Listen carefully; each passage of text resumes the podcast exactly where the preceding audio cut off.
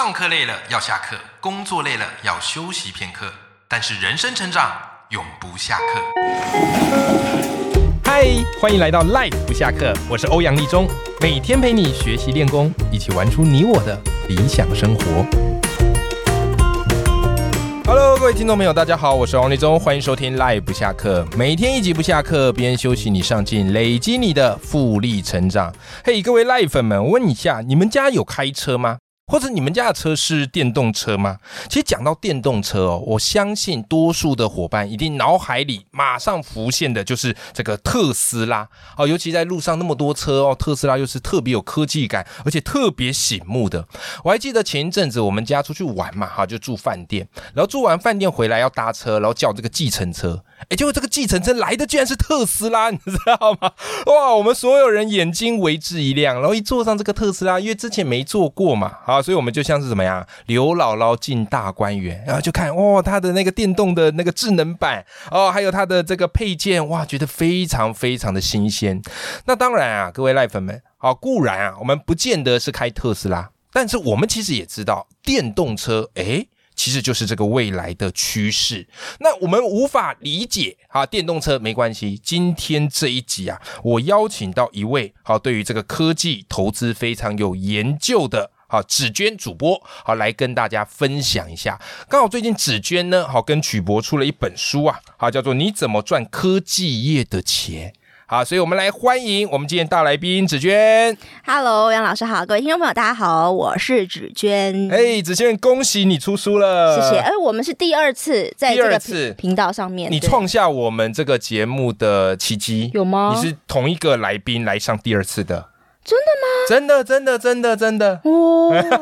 上一次我们是聊这个我的第一本票投资紫娟的书，对不对？哎，书名跟大家说一下。那时候是讲的比较基础一点的啦，那本书叫《零基础机智选股生活》，现在四刷喽。哦，四刷对。然后今年收听率超级高，谢谢。然后今年我就带了第二本书，然后来这边跟大家分享。哇，一年出两本，太啦，一年一本啦，像二零二三年了，对不对？OK OK，好，好，那你出的这本新书叫做《你怎么赚科技业的钱》，哇，这一让人家看到就眼睛为之一亮了。那这里面啊，它其实分成四大部分。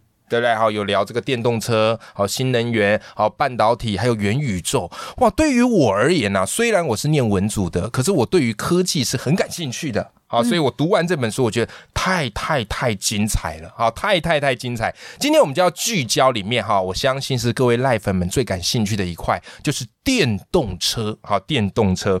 那首先子轩，我想先请教你哦，就是一聊到电动车，其实我们脑海里浮现就是这个特斯拉。没错。哎，可是在读你的书，我才发现。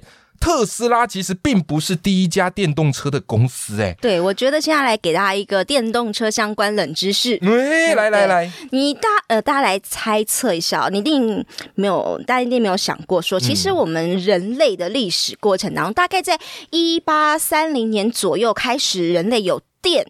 这个东西出来的时候，那个时候其实民众就已经有开始在想，那我没有办法把电用在车上，所以你一定很多人一定不知道，其实电动车呢，在一八九九年，比利时就曾经做了一台电动车，它长得有点像一个子弹的那个形状。嗯，老师你要不要猜一下，那台电动车在一八九九年初诞生的时候，它的时速可以跑多少？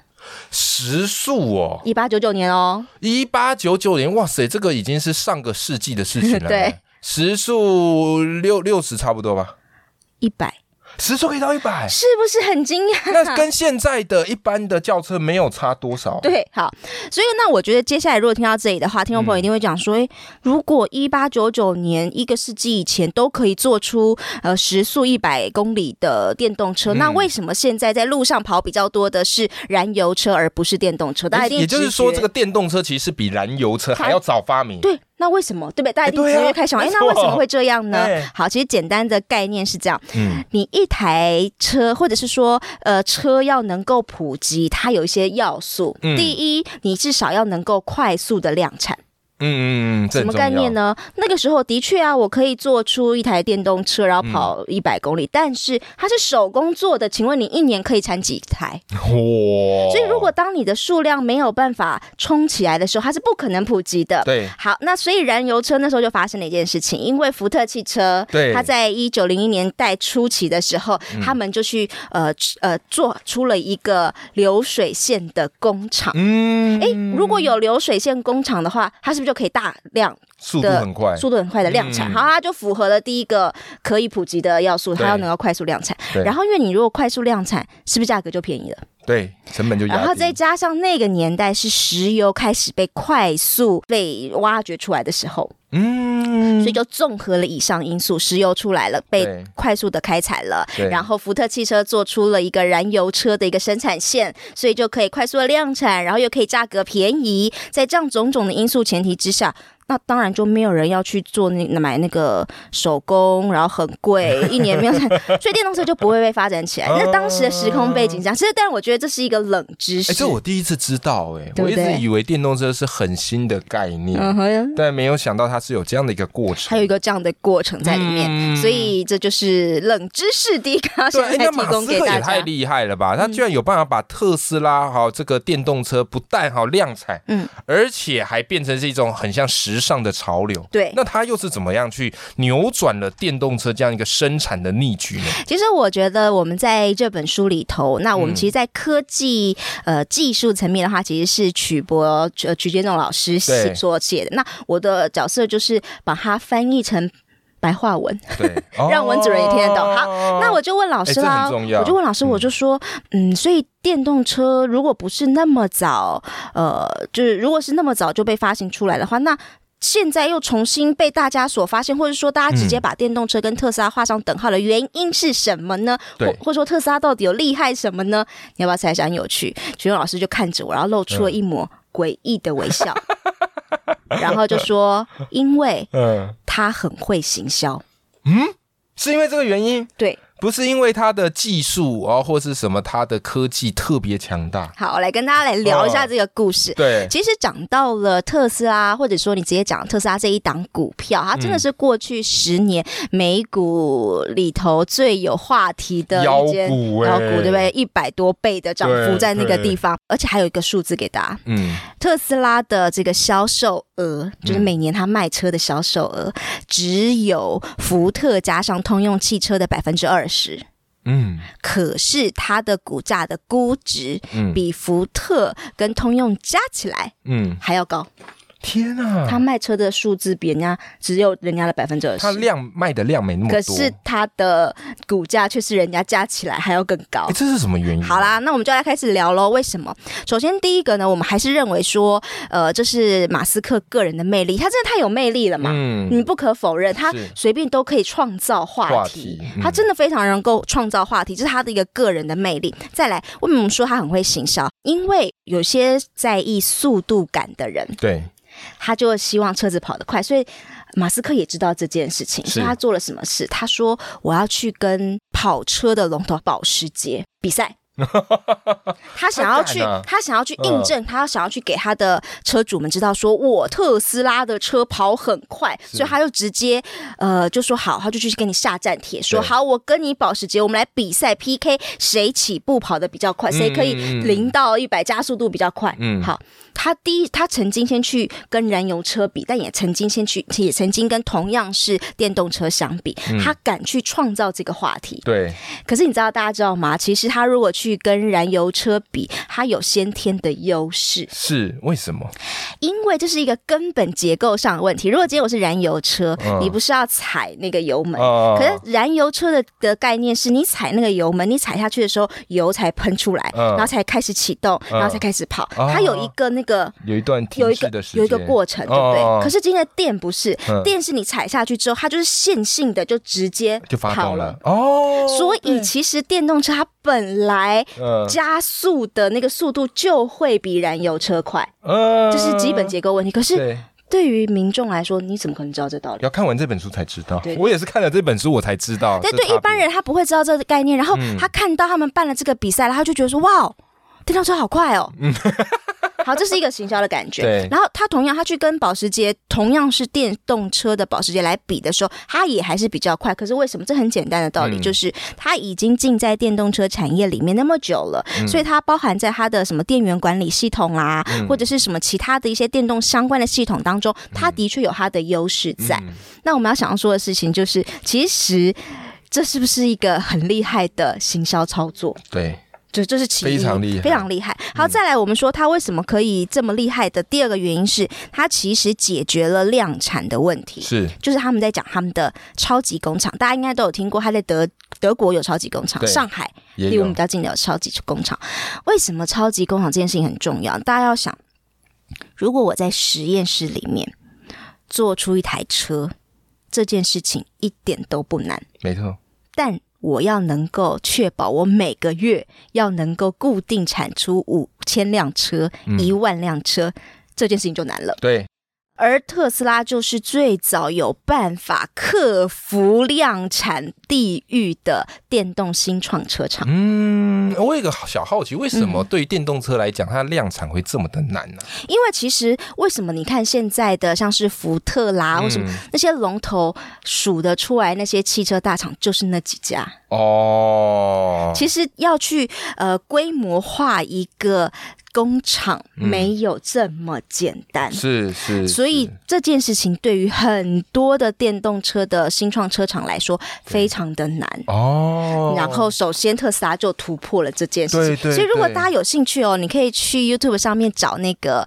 上海超级工厂的那个影片。对，你会发现它很多那种自动机器人，嗯然后这样子拉东西、组东西，然后那个完全自动化生产线，号称两分钟可以组出一台车，还蛮有趣的。大家可以去看一下那个影片。就有了，对对不对？然后第三个，我我们觉得，呃，特斯拉现在直接被电动车划为等号嗯的一个很重很重要的原因是，其实电动车讲白了，它就只不过燃油车是吃石油，它是吃电，嗯其实就只有这根本的不同。对，可是特斯拉很聪明哦，它把电动车跟自动驾驶哦，挂在一起了。哦，两个绑在一起了，所以你就会觉得，如果今天我开了一台电动车，特特斯拉的电动车，嗯像大家不想说，如果我自动驾驶按下去，嗯，然后什么我手可以放离开方向盘，对，然后呃我可以。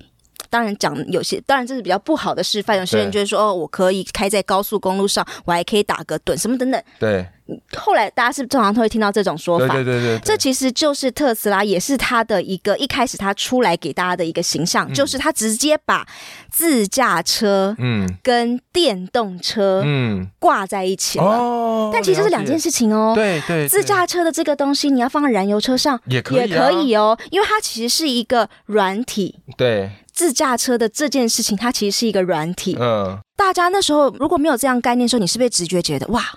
如果我今天我有一台特斯拉的电动车，嗯它就会跟自驾车挂在一起，然后你就会觉得哇，它又会跑得很快，然后它又有这么厉害的自驾功能等等，然后再加上马斯克的个人魅力，嗯嗯，种种种种，对。就变成今天的样子了。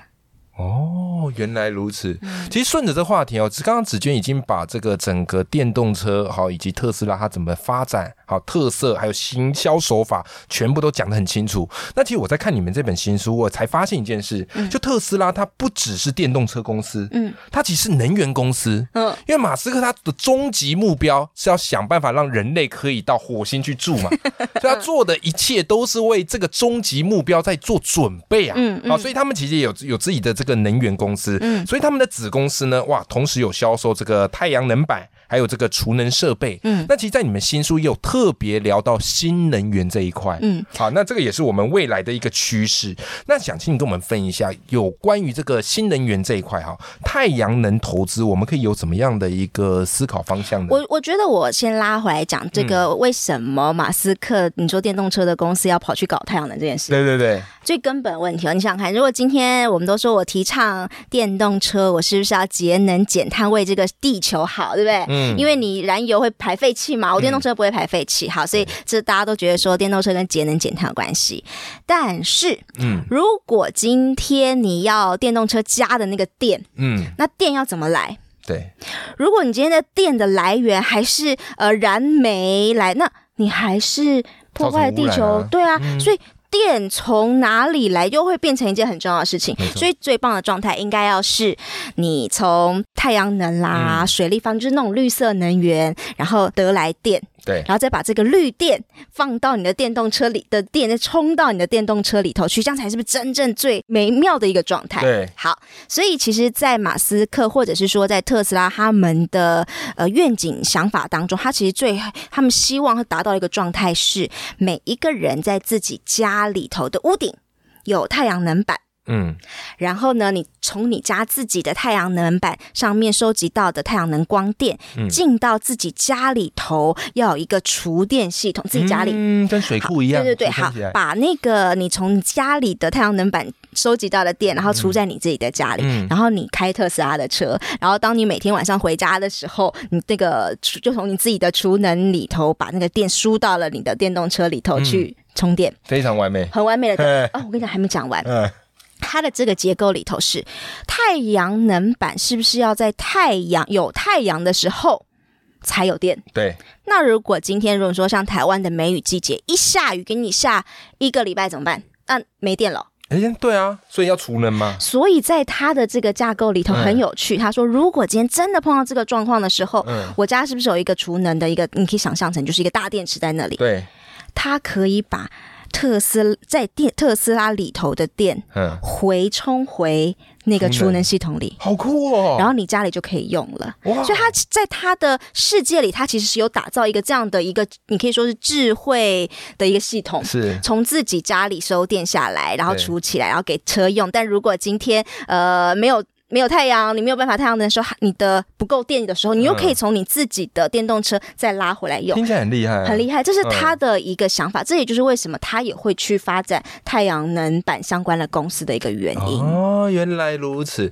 那其实聊到这个部分哦，那你们这本新书叫做《你怎么赚科技业的钱》，我们今天听得非常过瘾。哇，这个特斯拉感觉很帅，但重点是啊，特斯拉也不便宜，买不起。嗯可是我们对于这个电动车产业是感兴趣，嗯知道它是未来一个趋势，所以子娟这边就想要请教你哦，如果从股票投资的角度来看。我们如果想要投资这个电动车产业，嗯，我们可以怎么做呢？我先说一个前提，嗯。其实曲博老师他并没有那么看好特斯拉这一间公司，嗯。原因很简单，因为他认为特斯拉这间公司包含是股价都被炒很高的前提，他认为很多是包装出来的，哦所以硬的技术，他认为现在如果传统车厂很容易可以抢过来，所以如果对。单就单一公司来说，呃，他并没有特别看好特斯拉。嗯。好，但是如果回到了讲到了投资里面，如果好啦，大家就讲说，嗯，对，听你讲了那么多，我觉得电动车不管怎么样，我也认同它是未来的趋势啊。那我们要赚科技业的钱，我们应该要怎么买个股呢？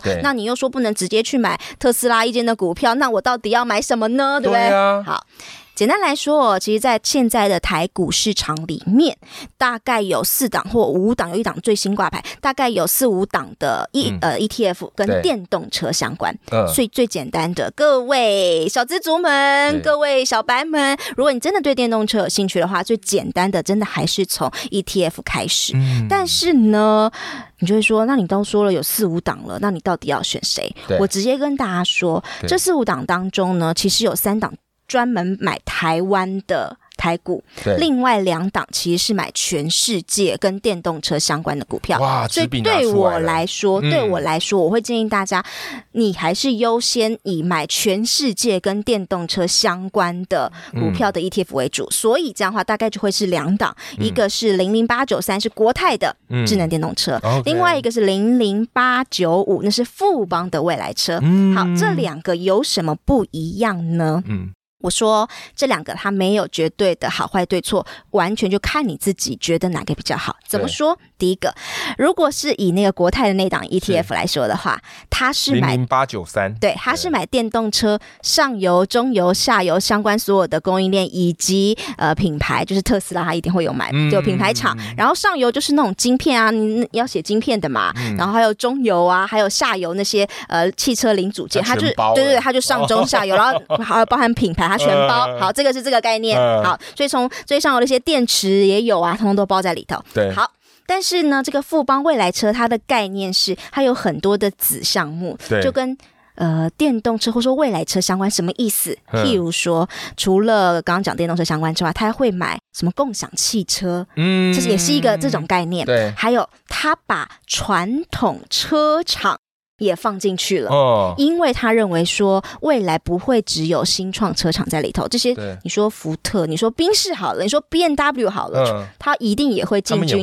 对，所以哦。对他们来说，这这第二档的这个 ETF，他就是觉得传统车厂也要纳进来。对。这个没有好坏对错，但就是两档的结构上的不同，所以我会觉得大家优先一定就是先从这两档 ETF 好清。楚哦，所以各位赖粉们，哇，今天你真是赚到了哈！不仅知道这个电动车未来趋势，哦，也知道我们可以如何的去投资电动车的这个 ETF。好，那再跟大家分享一下哈，今天我们请来的是芷娟，那她最近跟这个曲博有一本新书，叫做《你怎么赚科技业的钱》，里面讲了很多科技业的知识哦，可以帮助你更洞见未来。然后再来哈，芷娟，听说你们这个会办一个讲座，可不可以来跟我们对分享一下哎，你这个讲座好，还？可以让我讲这一个，一定要，一定要，一定要。我们这一本新书，我们有办一场就是新书发表会啦、签书会啦。但是只是我们希望，因为既然是讲科技，所以我们就把这一场签书会变成一个趋势论坛。嗯所以我们主播除了会来聊半导体之外，现在不是 AI 人工智慧，还有对 Chat GPT 很夯，对所以我们也另外请了一位 Chat GPT 或者说 AI 人工智慧的专家是陈世佳，然后一起